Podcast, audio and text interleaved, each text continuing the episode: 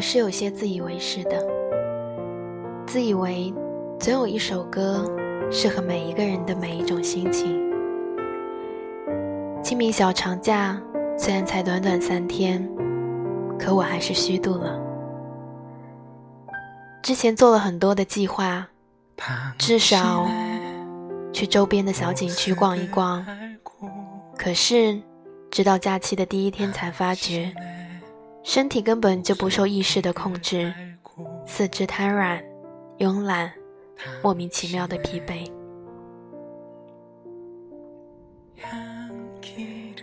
小吉天天都会在朋友圈里秀他养了几颗多肉，还给他们每个都起了名字，英文的。他还告诉我，他盯上了办公室刚来的一位小哥，长得很干净，衣服上总有洗衣粉的味道。从上一次恋爱，我就告诉小吉，你根本就不是一个能够持之以恒的人。所以，对于他突然开始养多肉植物，我是嗤之以鼻的。连同一起被我鄙视的，还有他说的那位小清纯。他并没有因为我的无情打击而把那些小肉肉都送人，而是一个人悄悄地养育他们。我开始不认识小吉，甚至慢慢的开始不认识自己。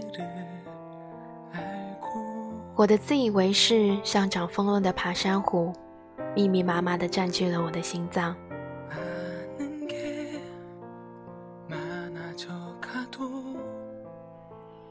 去深圳待了半年，再见小吉的时候，他家里的那些多肉植物，成长培育的已经小有规模。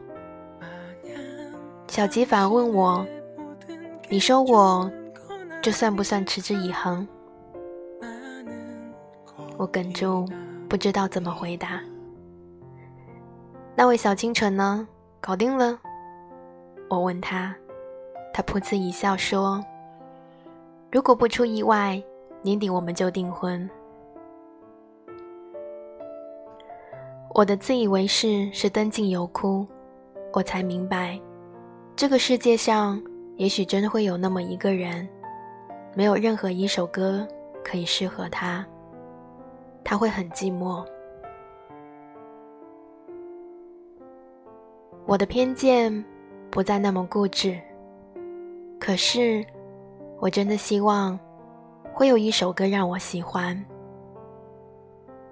就像每个人都会被善待，我也想做其中一位。即便是已经失去了，但此时此刻。我依旧写着冗长的文字，哼着一首我钟爱的歌曲，还有一堆我爱的啤酒。我只想，在同一个城市里我们再没有见面而你会不会因为一首歌想起我？